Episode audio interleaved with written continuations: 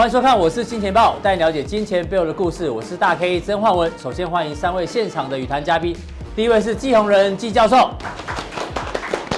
第二位是万宝周刊的郑贤哥，第三位呢是财经博士谢晨彦。好，我们看到这个美国股市哦，昨天开始呈现拉回哦，这个亚洲股市今天也开始受到影响。当然，因为川普呢昨天说了比较严重的话，他说未来哦，美国。两周之内呢，会非常非常的困难哦。在疫情的部分，他用了两个非常困难哦，所以呢，大家开始担心这个疫情哦。而且美国也提高死亡人数，可能由十万人提高到二十四万人左右，所以受到了这个影响。当然，股市也受到影响。不过呢，因为今天是礼拜三哦，接下来有四天的连假，我相信呢，从这个新闻媒体看到很多人都会外出哦。那大家外出的时候，记得哦。要保护自己哦，这口罩要戴好，因为呢，保护自己就是保护家人哦。所以，我们大家一起呢来面对这个疫情哦，希望这疫情可以赶快结束。那讲到这疫情呢，我们必须从一个人的说法讲起哦，谁？就是我们的这个台湾金元教父张忠谋，他特别讲到什么？他说这一次的新冠肺炎的疫情啊，疫情就像战争哦，会改变很多人的生活。他说，因为这一次的疫情呢，对全球的经济影响非常大。那会毁掉很多人的事业。他就举他自己的例子哦，他说他小时候呢，哎，这个生活原本还蛮阔绰，因为他的父亲呢是这个银县的财政处长，所以家里状况还不错。但是呢，后来因为很多的战争发生哦，包括一九三七年的抗日战争，所以呢，他们就开始这个举家迁移哦，曾经移到香港，又移到重庆，后来又移到上海。后来在一九四八年的时候呢，国共的内战爆发之后呢。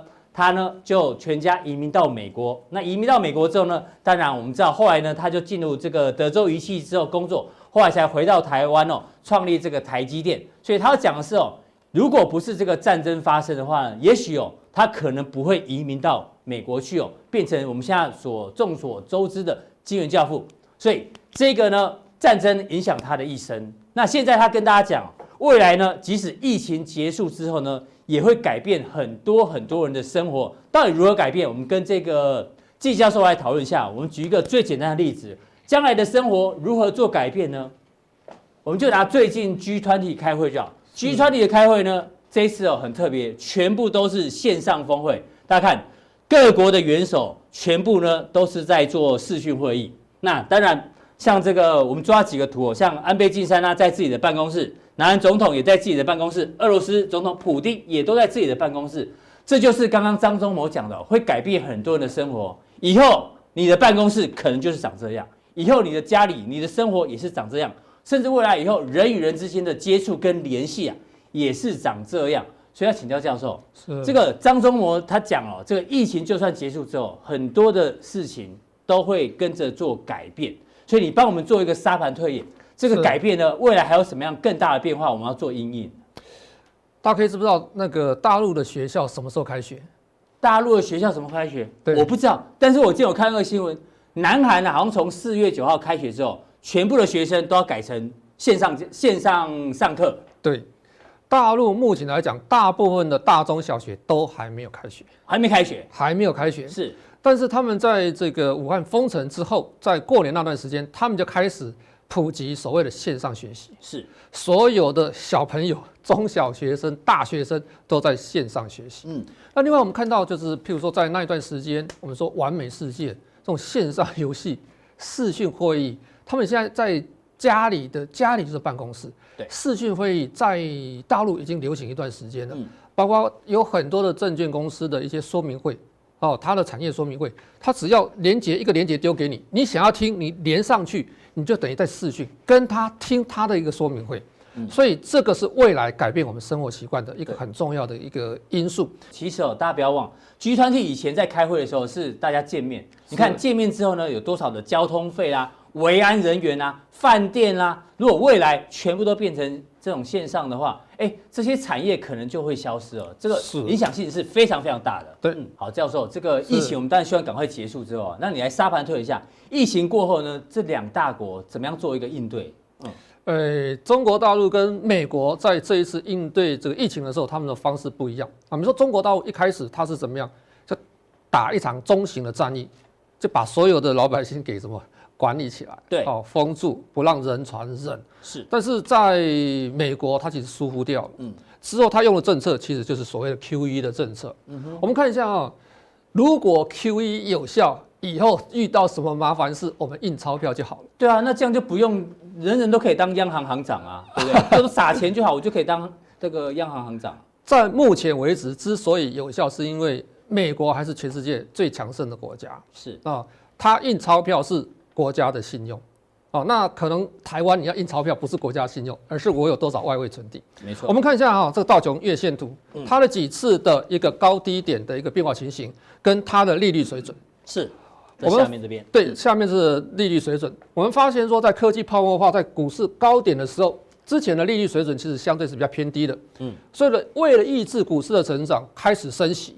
是，哦，到一个高峰点的时候，哎，开始我慢慢重新降息。见到一个低点啊，七一八一，其实这一波下来跌幅大概四十几%，四十几 percent，四十几到九对、嗯、啊，然后开始我们慢慢的这个低利率政策之后，开始股市往上回稳之后，它开始又升息，升息循环又来了，升息循环又来了啊。好，我们看到这个在这个金融风暴之前呢、啊，股市创了一个高点的一四一九八，对，之后这一波跌下来的时候，第一次 QE，第一次 QE 的时候大概七千亿啊，然后股市。还是年后的大概四个月才落才落底。对，你看它那个政策其实已经开始到所谓的零利率的政策了啊，这就是 QE 啊，QE one、QE two、QE three 啊，QE 三。所以我们会发现，哎，一直到 QE 三到这一段时间，他们不实施 QE 了。嗯，所以股市有一段时间的修正。没错哦，所以这个股市的行情其实都是钱堆起来出来的。好，那我们看说，川普那时候出来竞选的时候，他一直希望说。赶快升息，赶快升息，赶快降息啊！赶快降息。那时候希望升息，嗯，在奥巴马时候，他希望赶快升息，是让股市能够修正。哦，哎，让股市修正。那他知道说，你的货币政策空间其实不是很多。嗯，我们看这一段时间啊，这是川普的一个就任时候的一个位置，一九八二七。那我们看说这一段时间的行情怎么来的？没有 QE。对啊，对，但是它升息循环哦。对，它是升息循环，但是。利率水准还够低，嗯，那我们发现说，其实，在一般的家庭，它的杠杆率其实没有增加，嗯，增加杠杆率的是上市公司，上市公司上市公司比一般的消费者高很多，他去借钱，嗯，发公司债。然后买回自家的股票，对，买库藏股，实施库藏股，嗯，堆高自己公司的股价，所以这边的行情其实都是所谓的资本操作的一个行情，嗯，所以是有泡沫化的情形。啊，所以所以这个新冠疫情它只是一个导火线，嗯，哦，让了美国外伤，其实美国内伤很严重。我们先看下一页，再过来看看啊，是。下一页就是说，在这个二零零八年的时候，刚开始要实施 QE 的时候。美国的所谓资产负债表的总资产有多少？嗯，一兆美元。对，好，一兆美元，到这个 QE 结束的时候，大概有四兆多。对，这边好不容易降下来，现在五兆多了，一下子飙上去了。对，如果都看不清楚，我们把时间缩短。嗯，好，我们发现这个很明显哦，好不容易我的缩表嘛，缩表，哎，紧缩政策突然光这一次整个飙起来。是。我们看这一次它实施 Q 一啊，Q 一五或无限量 Q 一，它在做什么事情？嗯，他不是挹注所谓的银行，它不是这个挹注，呃，直接挹注所谓的上市公司，对，不是他是拿钱给企业，对，它是买政府公债，买市政府债的 ETF，嗯，投资等级的公司债，对，投资等级公司债其实有很多，其实都已经摇摇欲坠，嗯哼，被降低平等。啊，然后再买这个债券有关的 ETF，还有 MBS 跟 CMBS，好，这就是商用不动产的抵押债务凭证。我们发现说，造成二零零八年金融风暴，对啊，罪魁祸首在这里。罪魁祸首，其实在这两年有很多的投影已经开始重新在做了，又悄悄的，又悄悄在做。嗯，是，所以，哎，都是很知名的，好，这些公司都在做，所以。如果这些金融机构出了问题怎么办？所以他就把这些有可能出事情的债券通通注资给他了。对，那我们知道说，这个美国公司这些企业偿债的高峰期是在今年的七月开始。七月，对，你上次有提醒，连续大概有五年时间。嗯，所以他把未来五六年的这个公司债都把它买回去。是，所以我们要思考一个问题哦，如果他这样子无限制哦，目前来讲，它是一天买七百五十亿的国债，然后买大概五百亿的这个 MBS。那四月二号就是明天开始啊，它可能降为六百亿跟四百亿啊，但是那个金额是一天是一呃一千亿啊，嗯，一千亿金额还是很大的，所以可能到这个无限制的 QE 结束的时候，可能会有七到十兆。所以教授，你的意思说，如果这个里面本来就有泡沫在，其实让它破掉比较好，就这次用无限量 QE 让这个泡沫继续往往下做递延，反而不是个好事啊，因为没有办法。嗯，不救就会有所谓的金融风暴或者经济衰退的问题，嗯、所以他必须救。好，留给下一任总统来面对好。可能留给下一任总统。如果这问题是在明年选完之后，那出问题，这个川普可能没有什么太多问题。现在他问题是蛮大的。但是我们发现一件事情啊，就是说美国只要出现重大危机的时候，他的老百姓是站在现任总统那一方。嗯哼，所以对，因为川普的民调最近还创新高啊，很高，上任以来最高，我记得好像百分之四十九左右啊，还是支持他的。好，但是我们会遇到一个问题哦，钱满为患怎么办？嗯，因为呃，钱变成不值钱嘛，钱太多，钱变成不值钱了。对，那钱不值钱，等疫情稳定的时候，钱就会跑。嗯，要跑去哪里？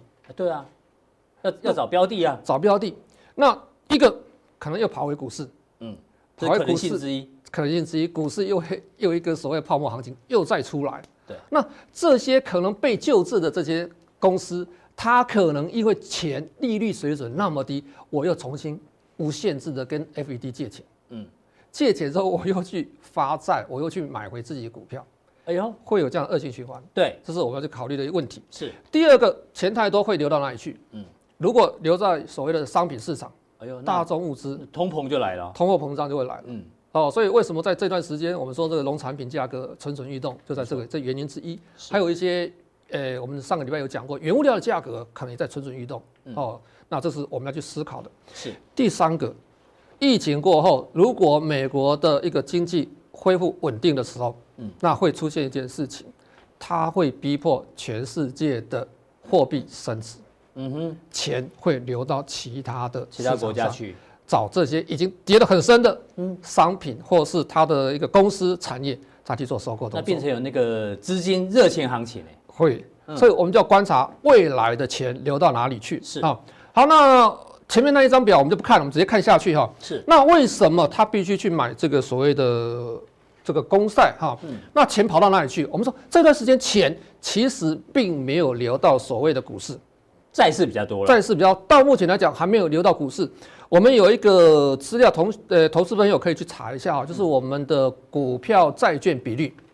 股票债券比率就是说，我现在市场上投资人，我是比较多的资金部位是在股票上面，或者在债市上面。对，目前来看在债市，债市比较多。对，那我们看这个目前的利率水准哦。这个不管是短期的啊，短期的是 T bill 之类的哈，对，中期是 T note，那长期的是这个公债哈，T bond，T bond。我们看到不管是短中长期，它利率水准其实很低，尤其是我们的短期的三个月的已经负了零点零九。对，这是前两天的资料哈，是它是类现金的概念。嗯哼，钱我情愿停留在这个比较安全的地方，类现金，我随时要出来都可以出来。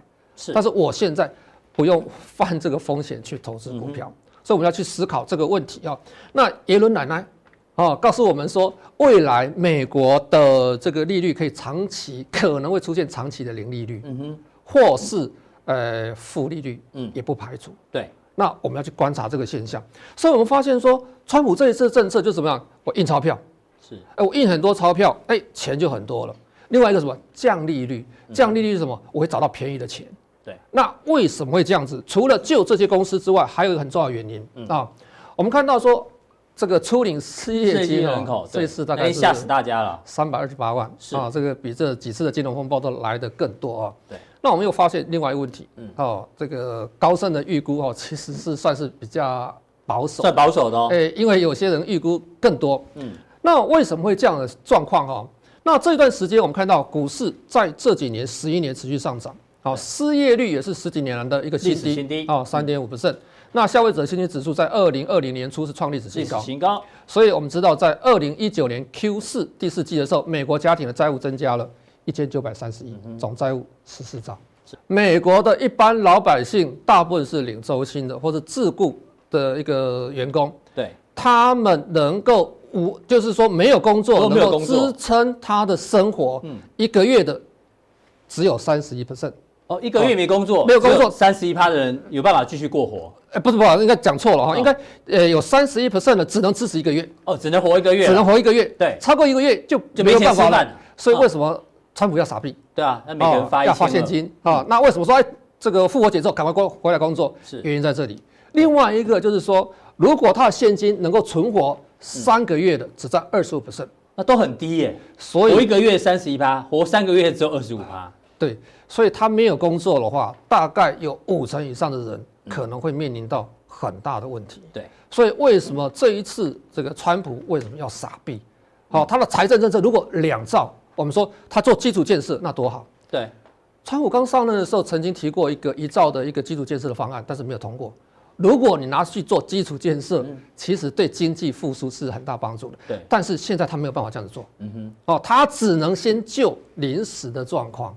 就这些没没钱吃饭的啦，没钱吃饭，嗯，好，先把临时的状况先把它救起起来，先不要有所谓的金融危机，或是我们后面的经济危机。好，好，那我们再看后面，啊，那中国大陆它的应对方式又跟美国应对方式不一样，完全不一样。哎，那有人在说，哎，会不会卖美债？遇到这个问题，为什么不卖美债嘛？对啊，外汇存底那么多，为什么不卖美债？啊，其实我们刚才讲过，包括美国跟欧盟。它印货币，它是以国家或者欧盟为信用是保证，但是中国大陆或是台湾都不是。我们是看我们手上有多少美元嘛？我们是有多少外汇的存底，所以以我有多少外汇存底，我就发多少的货币。是，所以卖美债其实划不来。再看看我们回复到刚刚前面那个图图形的一个概念，我们发现哦，市场上现在流动的一个美元。那么多的，哎，美金也后来也不值钱。对，好，所以我们要思考这个问题。然后为什么不降息？嗯，其实，在前两天降息了嘛。哦，你说会降息，只是幅度不会太大。幅度不会太大。嗯，为什么？因为我的老百姓如果降息，老百姓的存款利率可能会有受到影响。对啊，因为中这个东方人存款很多啊，你不可能降到没有利息，但大家就不存了。是，所以我们发现一件事情，就是说如果没有降息的情况之下，嗯，人民币就在外流了。嗯哼。啊，现在外流的状况其实已经告一段落了。那如果降息的话，会不会造成资金外流的一个状况更快？所以在前一段时间，那中国大陆已经停止所谓 QD 的大额申购。所谓 QD 是外资专业投资机构，我必须取得 QD 的资格跟额度之后，我才可以投资海外的股市。对，哦，所以在这个情况下，它已经禁止了大额申购啊。那把这个大额资金外逃的一个情形，先把它堵住了啊。那我们看一下，说它这一次的财政政策跟这个货币政策怎么做？第一个就是说，三点五 percent 的赤字率，好，跟二呃人民币二点五兆的一个减税规模。那我们知道说，这一次受伤的可能中小企业、小微企业比较多啊。以前遇过几次的一个危机，它的赤字率大概是二点八到三 percent 啊。所以这些的减税大概是给这些小微企业，嗯，还有一般老百姓，因为他发行特别国债。哦，特别国债预估大概是一点五兆左右，嗯，啊，一点五兆左右。那特别国债做什么？嗯，特别国债来讲，就可能我做所谓新基建，啊，我做新的基础建设，对，新的基础建设啊，这种投资。那这个呢，地方政府专呃什么专项专项债务啊，地方政府专项债务的话，就是授权地方政府啊去做所谓的这个筹资啊，他做的就是说我们的轨道系统。轨道系统就是说我们的捷运系统，那特别哦，它有特别提出来，不能做两项东西，一个叫棚改，一个叫做土除。棚改就是像讲都根是，棚改就是都根，嗯，不能做都更，不能做都根，不能做土除，土除就是我去养地，哦，养不能也不能养地，对，土地储存啊，土除啊，是，所以在这边的一个房地产泡沫应该不会看得到，但是他发现就是我开始在做生态啊，在做环境啊，在做医疗啊、卫生啊，哦，还有这个水利。哦，水利工程等等，好，就这边来做的啊，还有引导市场利率下行，好，这个 LPR。那四月你觉得四月份可能会在降准或降息？哎，四月会降准会降息，但是幅度不是很大了哈。那前两天就降息二十码，它是这个针对性的哈。再过来，它也会有些公开市场操作啦，好投放这个流动性。对，教授，那听起来这样，中国大陆跟美国都在因应这个难题，你觉得谁做的比较好？呃，还是都不错。我们想想看，美国它是在印钞票，嗯，在救公司不要倒闭，它没有太多的公共工程的建设。嗯哼。是未来的基础建设很重要，很重要，但是美国花钱都是花在救救急，公司不要倒，对，人不要破产。可是搞不好，川普下一波他的大型的基础建设，也许就会出出笼。哎，或许会出来，但钱够不够？嗯哼，哦，钱从哪里来？哦，稳定之后再说。的吧？对不对？哎，啊。对啦，全世界会买单啦，是哦，让全世界买单了哈。但是我们知道，第一轮来来讲都是民生跟这个纾困为主了啊，而不是投资的基建。但是中国大陆其实开始在做了啊，四月开始启动是啊，这个投资跟基建，这是我们可以注意观察啊。那市场上我们在讲这个组织行为的时候，组织理论的时候啊，有讲到选择性认知哦，大部分的投资人会选择他想要听的。想要知道的去听去知道，包括投资啦，哦，感情的事情啦，哦，政治的事情啦，中很多都一样，选择性。大家喜欢跟同温层的人待在一起。对，同温层的待在一起。那如果这样分析下来，那现在现在最重要的事情，最重要的事情哈，给投资人一些建议。短线上管好自己的手，不要轻易抢，不要轻易抢反弹。包括美国、台湾或是中国大陆股市都一样，不要轻易抢反弹哈。是。那做好功课啊，找寻被错杀或误杀的标的。应该会有很多了哈，对，耐心等待底部啊。我们在上个礼拜有提醒嘛，对不对？哎，熬跟磨，熬跟磨。那等一下我们在加强定的时候，我们会讲说入股的几次头部形态跟底部形态的原因哦，跟它底部形态的结构是。然后价值投资者，因为现在有些股票已经符合价值投资的一个位阶，对，价值投资者可以分批的布局。那我们讲的布局是分批，你可能要分阶段性，可能要几个月的时间哈，不用着急。不用急啊，因为我们说市场上哈这种韭菜太多，你只要抢短线，盘势就不稳定，盘势不稳定，这盘就不会落，没落底。是，好，非常谢谢这个教授从这个总经的角度帮大家分析，哎，中美目前对疫情的一些分析的变化。那到底加强錠更重要，到底入股的头部跟底部有什么样的讯号呢？锁定我们的加强錠就知道。好，非常谢谢教授。下一期就要到正贤哥，正贤哥，这个哦，市场上大家对于哲学家哦，只有听过谁？柏拉图很有名，亚里士多德也很有名，但是我们将要慎重跟大家介绍一下，我们小编很有才哦。他说有一个叫做塞内卡，我也不知道，我是今天第一次听到。是啊，塞内卡看三个人可以画在一起，就知道他一定是个咖。是，你看哦，这个是一个雕像，对不对？这个就是塞内卡。重点是它的背后这两个雕像是连在一起的哦，前面是塞内卡，后面呢是苏格拉底，所以表示他一定是个咖，要不然两个人不会弄在一起了。那。有个德国的哲学家哦，称赞说这个塞内卡哦，他因为影响基督教很大，所以称为基督教的叔父 uncle。基督教的 uncle 就是塞内卡。那为什么要讲他？因为他讲了一句话很重要，待会请正行哥来帮我们做解释哦。他说，如果一个人不知道要航向哪一个港口，那任何风都是逆风。诶，你如果不知道要去哪里，什么风你吹起来你都觉得不舒服，都不顺你的风。所以换句话说，你一定要知道港口在哪。所有的风才变成顺，才是变成顺风，是这个逻辑。那现在呢？这个行情诡谲这么严重，对不对？刚好年报刚刚公布完毕，正贤哥这几天都没睡觉。他心目中有一个港口，就是他每年年报公布的时候呢，一定会非常认真帮大家做讨论。他专注基本面哦，这大家应该非常清楚。那今天报有提到，上市位公司去年赚近两兆台币，赚的其实算很多哦。那所以呢？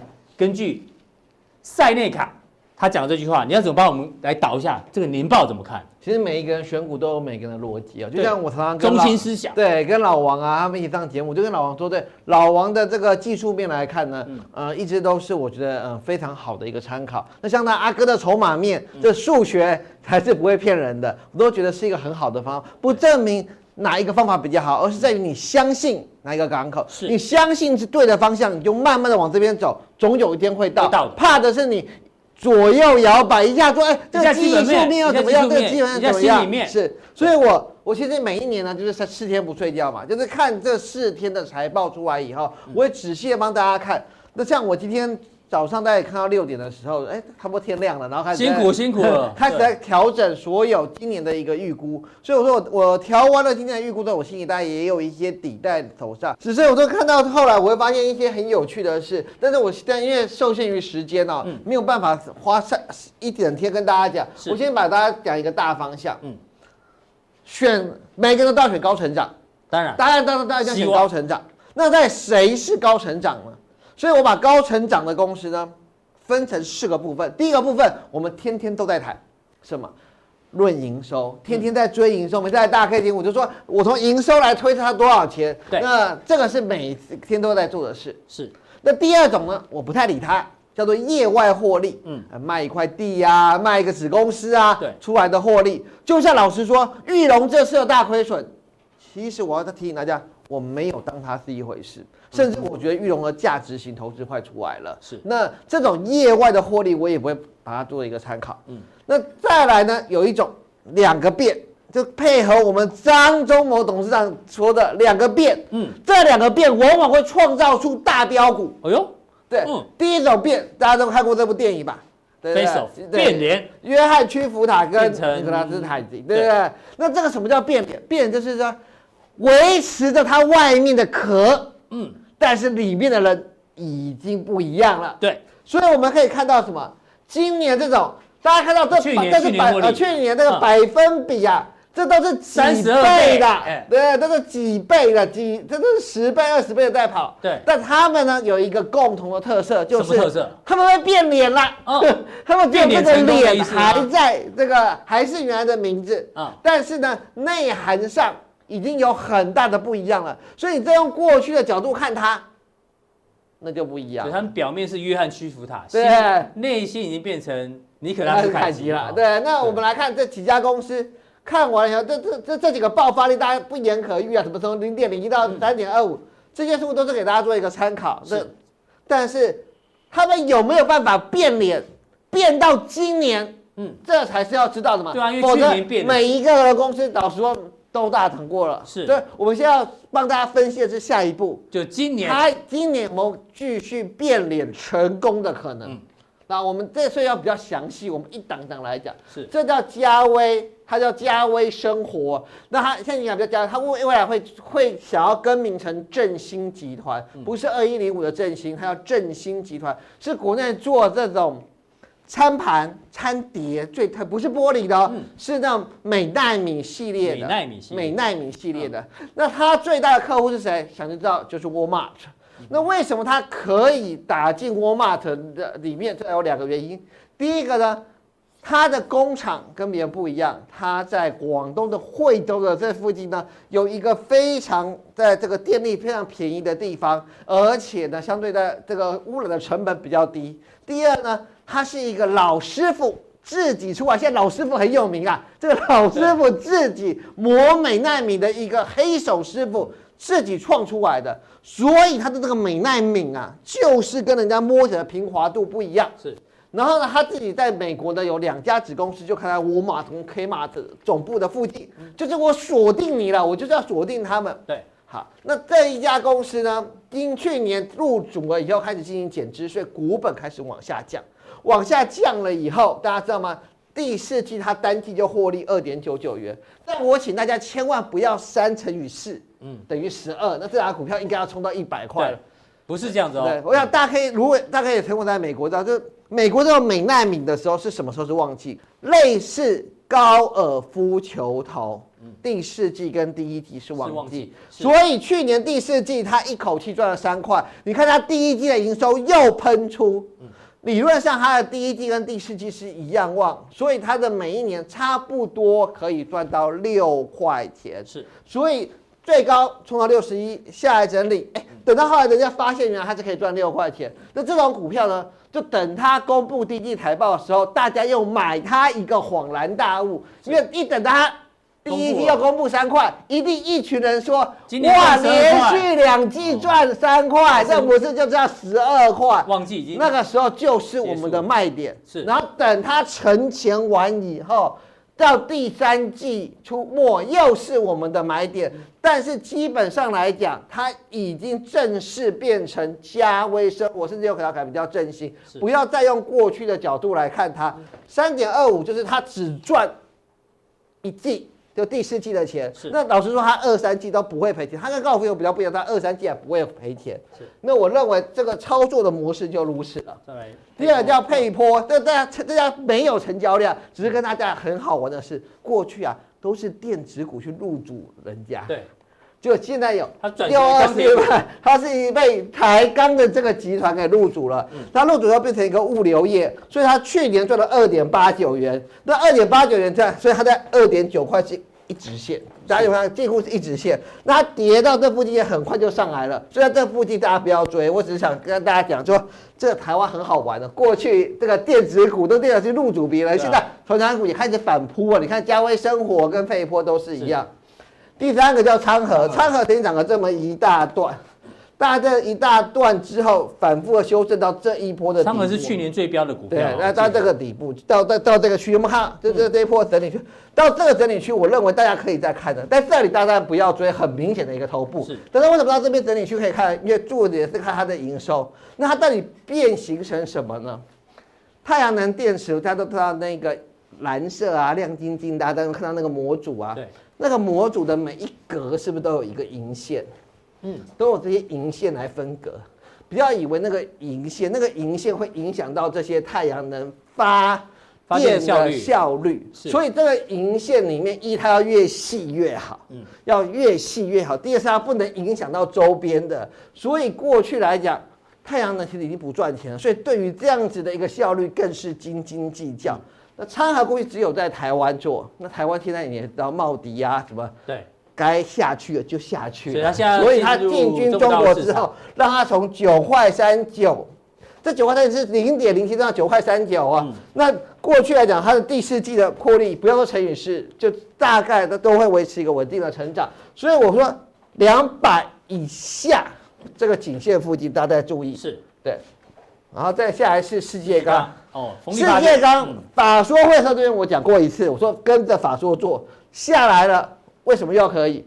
因为世界钢是一个永远，大家只确定一件事：股票有一种股票非常不容易跌，那种跌是什么？就是政策。今年一定比去年好，嗯，明年一定比今年好，后年一定比明年好的。对，那为什么会这么笃定？大家可以说的非常的简单，就是政策嘛，就是政策摆明的要给你，而且是连 schedule 都已经排好了，所以世界上。三点五三到零点一七，已经是个二十倍的获利了。今年这边又三成，是。那法人不是看四点五才敢去追八十七的，当然，法人是看四点五明年过后的八块，嗯，所以才敢去追八十七。所以这种股票，我很诚实的跟大家讲，下来就买，嗯，不是他真的能赚多少钱，是他永远有一个梦在那里，所以下来到这个底部区就买，上去你要不要 K？我我觉得无所谓，因为现在比较谨慎的时候，也许高出低进是要一个好。可是在这个底部区有梦的公司，永远都会。对。那至于嘉登，嘉登这档股票，很多人都会在这边整个大头部都已经形成了。很多人想说，那总编你还要讲这档股票吗？我想要跟大家讲的是。台积电转换到先进制程的速度只会越来越快。嗯，虽然三纳米有稍微受到一点啊，就是加加，而且不用担心，加登三纳米都还没有过，啊，所以跟他没关系。但是加登现在只是在七纳米跟五纳米这边的这 EUV 的一个微米的这个制程。但我当然认为它的股价之前涨到两百零三是过高了，而且在这边办了一个增资以后，那很多人都在这个上面。可是加政能够要注意的地方就是它的营收。到底有没有办法随着台积电的先进制程一起上来？是。那从目前来看，零点二七到三点二五是十倍，三点二五到五块钱又是大约五成的一个增长幅度。对，在这样的一个增长幅度之下，我认为它再回到百元以下，请注意百元以下，不是不是啊，要算百元以下的价格参考。都会比较相对比较适应的。然后另外就是美食，嗯。呃，我想再提醒大家一件事啊，其实最今天有很多的新药股开始大反弹。对，今天有两种股票在大反弹，其实我比较担心。第一个是面板，面板，嗯，面板都跌到历史低档了，开始大反弹。有时间我再跟大家解释。然后第二个是生技股，嗯，中裕、浩鼎、都一一的涨停板。那美食的特别就是它在美国已经正式的开始贩售这个戒毒药。是。那我在有提呢，不要以为在美国能贩售就一定可以过关。智勤不是在美国也卖了吗？你看到智勤，美国过关日股价最高时，对，真的你要在美国过关，你要知道怎么卖。嗯。要知道怎么卖，那当然还有艾威群的帮忙，才有办法把获利从零点四二到二点七四。那到如果这二点五是本业，如果还有补偿金有进来，可能到三点五。所以这档股票我认为会是，因为在这个底部出现一件事，大家可以注意。我跟大家讲了，库藏股我不建议看那么麻。嗯。老板自己去买股票，我看得很麻，是不是？老板自己下去买，艾威群的老板自己去在这里去买了美食，是，所以我觉得这个可以注意的，就是他也变了，他不再是一个梦了，他真的有在销售了。另外叫梁维，嗯，苹果概念股真正都被压得很惨，对。可是你有没有发现，梁维的获利从一点一四到六点三五，他要走，呃，我们在剧组采访过梁，他要走信邦第二。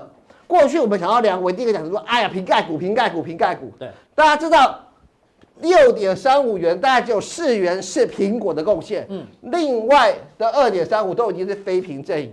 他想走信邦，开始走能源，嗯、开始走其他呃汽车是相关不同的一个。所以今年即使苹果比较 slow，我都觉得它会赚五块。嗯，股价最低跌到三十七点七，五块钱到五十块以下，这张股票。我不是用瓶盖股来讲，我跟大家讲，它就是信邦第二，因为它在它已经淡化它在苹果的比重。每一个人你都要注意看他们转型的重点，这是核心。核心，呃、核心这个股价，大家直接看啊、哦，现在是零去年零点二五，现在一点三五，每一季大家都赚零点三几，是比较固定。那零点三几来讲，嗯、会久居这个股价吗？而且它现在是按季配息给你，然后净值有十一点六二，我觉得它是在这一波被面板拖累了。那为什么它能够这样子爆炸性的成长？就是它开始出 AMOLED 相关的相关的感测器。那这样的感测器也让过去来讲的话，它就用一个比较比较好的获利。可是它现在一个相对低的位置，是，所以说这些人为什么能够获利上，都是有个比较大的转型。另外一个叫平安。平安过去大家都会说啊，因为有这个 Kisten 加持，嗯、其实最大原因不是 Kisten 把股票买进来就好了。平安以前是一个品牌，它就叫平安品牌。它平安的品牌，它没有规模经济，所以它品牌的毛利率很高也没有用。嗯、但 Kisten 进来以后叫你帮我代工，代工他就把代工以后，它的产能就起来了。所以整体来说。品自己的品牌就不用去养整个工厂，对，然后最让自己的公司从从零点五三到二点三七这样五倍的获利，所以大家不要想说，哎，这 Kiss 代工到底是不赚钱？它现在变成代工跟品牌双主流，嗯，那用代工来养公司的这个稼动率，嗯，然后用品牌的高毛利率，然后来获利，嗯，这就是它公司的转变。所以我说。大家要看本爆发性的公司，一定都是有一些基本面的面向的一个转变。那另外一个叫励志，嗯，它从零点八到三点一，这也是四倍的获利。为什么？PC，因为过去它是做 PC 的散热模组，然后呢，从去年开始，它开始切入了 NB 的散热模组，开始毛利率开始大幅的提升，嗯、再加上刚好两大 NB 大厂是谁？超重跟双红都把资源投入到 VC，是，就是手机的 VC 热导管上，空出了 NB 这个市场，让他去掠夺这个市场。对，这是很有趣。什么叫有趣？就是五趴的人看十趴的人看二十趴很厉害，可是五趴的人看十趴就觉得很猛了。对，所以励志在这一波还是有持续的，因为去年第一季它是赔钱的，但今年第一季它不会赔钱，所以相对来讲。它在这里具有一个比较大的一个支撑，是对，那就是今天我们要跟大家讲的股票。好，主动力就到这边为止。好，在加强地呢，待会正贤哥要跟大家讲腾笼换鸟，哪一些这个药从年报的角度来看，哪一些是不换汤但偷偷换了药，大家可以持续做一个留意。再请教到陈彦兄哦，这个三月初哦，其实经济学人哦，这这一次从新冠肺炎开始，他做很多系列报道。那我们觉得这一个呢系列哦，我们觉得特别要把它拉出来讲，它叫做全球 close。全球关闭了，但我们知道现在不管啊，时代广场啊，巴黎铁塔，大家都是这个空城。那其实哦，除了之前的这个，不管是物资上面的这个没办法运送啊，人员之间的这个阻隔之外，我们觉得未来啊可能会引发一个全球叫做新对抗主义呢，就是大家哦都不互相这个流通了，然后互相呢把所有的物资都抢在自己的手里面。那这是经济上面的一些问题。那你觉得接下来有没有可能会有引发更可怕、大家需要担心的？他把这个 close 就是关门的这个牌子放在地球上，我们可能会觉得很耸动，对不对？对啊，一般就是 Seven Eleven 关门就 close 挂一个牌子，那地球明天还会继续开门，对啊，对不对？那以前我们也讲说，地球不会因为你怎么样而停止运转嘛，是太阳明天还是会升起嘛，所以我们永远要保持乐观嘛。但是这个这个牌子一挂上去是什么意思？是说地球就再也不转动了吗？当地球停止转动，停止转动的那一天。过去我们可能会觉得匪夷所思哦，当然，它从这个地方，它是要去衍生出一个很重要的观概念啊。国与国之间照道理不可能封锁嘛，理论上不行。不不，我封锁现在是全球化的贸易，从二零零三年以后，整个全球化的速速度大幅度的一个攀高，包括科技的进展，然后这个这个航空运输的这个科技这个技术的一个进步，这都有关系啊。那怎么会现全球都享受着全球全球化的这个优点嘛？优点，而且更重要的事情是，这个全球经济势力的转变嘛。在二零零三年以后，中国的经济势力崛起嘛。在二零零三年当时，它占全球 GDP 的影响力只有百分之四，它的贡献只有百分之四。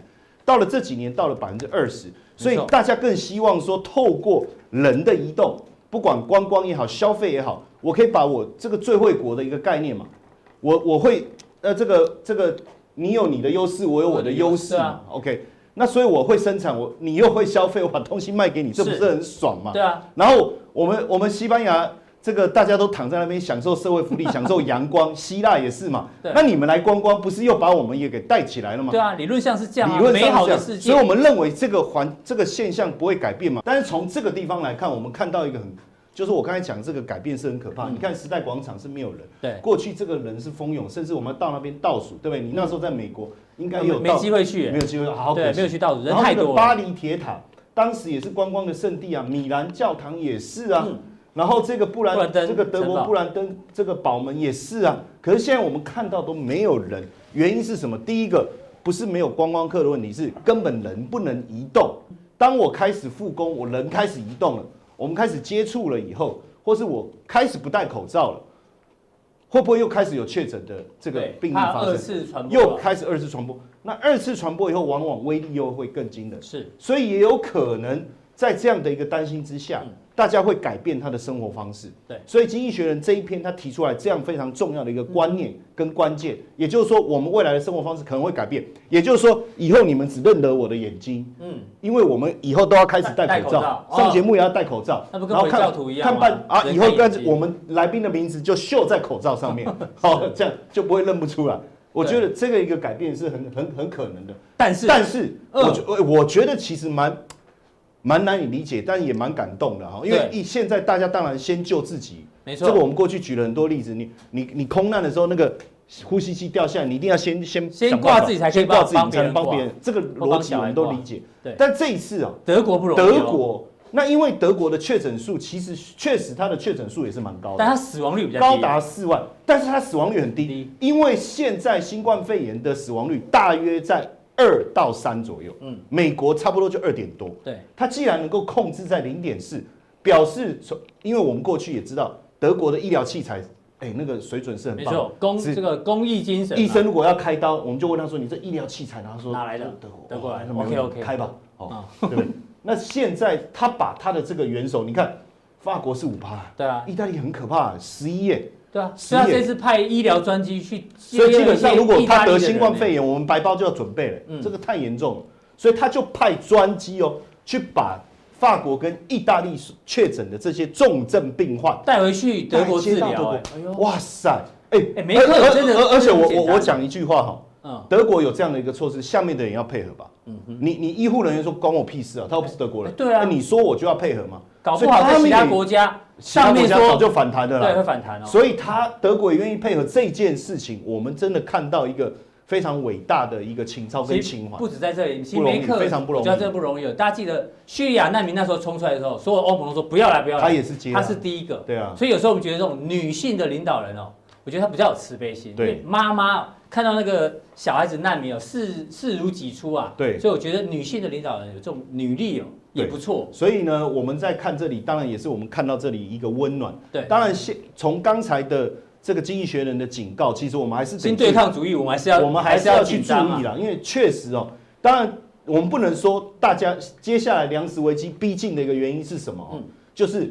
哎，这一位他们都是跟我说跟我有点像，对对对，可能是这样哈。听说你以前有一颗痣，对对，所以我在想说头发我是不是要换一下？哦，他说他说手里有粮，心呃粮是粮食的粮，对。哦，心里不慌啊。哦，哎，这个很重要，重点不是钱，嗯，有钱如果你买不到粮食没有用。哦，如果我有粮食我就不怕饥饿，对，所以其实中国在这一次的。这个粮，这个锁国各全球各地开始封锁的过程当中，他们已经开始四处的购买粮食。对，不但囤粮之外，嗯，他们也让自己的农民，而且发布了一个这个这个文件，请大家改种稻米。对，哦，你不要种那些无为不为了，你就种稻米。OK，那为什么会这样呢？因为现在各各地已经开始发开第一枪的是谁？就越南。越南是大米出口国，哎，但是问题是他也有解释啊，他说我们现在锁国啊。你们人不能进来啊，啊，我也不能出去啊。那你我如果把米运出去，我自己的人没得吃啊。所以至少我要存囤到六月十五号嘛。对，他自己也有讲。那现在我们看到哈萨克，它也是非常重要的一个小麦面粉的一个出口，禁止出口。哎，它现在也禁止出口，而且它不止禁止小麦粉出口，马铃薯啦、洋葱啦、糖啦，你能想到的，它它能原本有出口，它全部禁掉。是，哦，那塞尔维亚葵花。葵花籽油禁止出口，包括这个马来西亚对棕榈油的部分，它现在让出口的量也开始减少。对，那印度的部分，封果现它整个稻米的，因为不能移动嘛，所以它的稻米的栽种也停滞了。然后泰国也禁止它的鸡蛋出口。我们最近看到美国的鸡蛋价格是暴增的。对。哦，从年初到现在已经涨了一百八十趴，增增幅是很惊人。那这样子，全球原物料价格会会开始，大家就会开始去思考，会不会陷入粮食战争？嗯，因为二零零八年跟二零一一年就出现这样，而且因为粮食的战争导致非洲地区开很多地方开始出现暴动，是，那甚至会带来通货膨胀的一个问题哦。嗯，当然我们仔细来看啊，因为这个联合国的这个农粮的经济学家，他有讲说，其实。库存是够的，库存是库存是够的。他说今年的粮食的这个产量大概十二点六亿吨，他说这个是不会不会缺乏。对，但是问题现在是说移动的问题，因为你每个地方都禁止移动，甚至第第一个是禁止，第二个我禁止出口，是禁运的问题会导致粮食的供应链断掉。如果我没有禁运的话，全球粮食是足够，但是禁运禁运之后可能会有一点问题。对，其实我们可以看这个图哦，这个是全球小麦存货。在二零零六到二零零八这一段时间，看到存货是大幅度的修正，是，所以就导致了这个小麦价格狂飙。嗯，但是你看，从二零一四年开始哦，实际上这个库存是不断的在增加。对，所以你看小麦的价格不管怎么样，就是一直跌，一直跌，一直跌。即使到了这个地方，到了这一两年，虽然说有稍微和缓，但是其实也没办法突破这个底部的区间。是，可是最近我们在看库存，其实。还是维持高档，对，可是价格却飙上来。你看，这是小麦最近的一个价格，这是小麦原本的空单，嗯，但就这在这一两周，空单突然大幅减少，开始突然回补了。嗯，那我们对比一下，确实啊，你看哦，需求还是比供供给来的少很多啊。嗯，那为什么为什么小麦的价格在涨？其实呼应了一件事情，现在主要的出口国俄罗斯，他讲他每个礼拜会去追踪。现在疫情的发展状况跟他们自己国内的情形，对，有必要的话，他会禁止出口。哦，是，他俄罗斯也在讲，对，哦，欧盟啊，美国当然他这这一招他自己一直握在手上，可能是他未来一个非常重要武器。哦，那因为进口国像非洲或者是像主要的消费国中国、印度跟欧盟，大家都需要，所以如果当这一个禁运的事情不断的扩大的时候，是可能就会导致这个这个粮食的价格。短线上有机会往上？所以很多的中间商，嗯，他们已经开始囤货了。就算他有库存，他还是囤。是，那也因此导致突然之间小麦的价格大涨。所以黄小玉的价格有机会啦，有机会。但目前先上来的是小麦。对，哦，黄豆跟这个这个玉米还没有看到。那如果当然我们就会想说，如果做海期的话，那台湾的食品股基本上就有机会。就这个食品来讲，我们看这几天其实食品股的价格。也冲上来，大家会说是不是大家去抢粮的问题？嗯、其实倒不是这样。未来如果说真的食品的原料的价格开始上升，手上谁有囤存货，谁有库存的，谁有库存，他就是赢家了，对不对？因为我可以在这个地方压低我的成本之外，我可能还可以顺势的去调整。我的终端的价格，但是如果未来这个黄小玉价格持续涨太多的话呢，食品公司反而会受害哦。对，那所以我觉得用完就没。现阶段的一个很好的一个操作的机会，嗯，就是在现在一直到六月这段时间，嗯，可能对食品股是一个很好的一个操作周期。是，那当然你也可以看一下，就是说现阶段涨势最强的这一些，肯定在这一波它是最有这个受益的机会，大家可以往这个方向去思考。好，非常谢谢陈燕哦，从这个各国这个可能。粮食禁运的情况之下，也许食品股短线上大家可以稍微做一个留意。那今天的浦东地就到这边，大家记得按赞、订阅、加分享。待会更重要的加强地马上为您送上。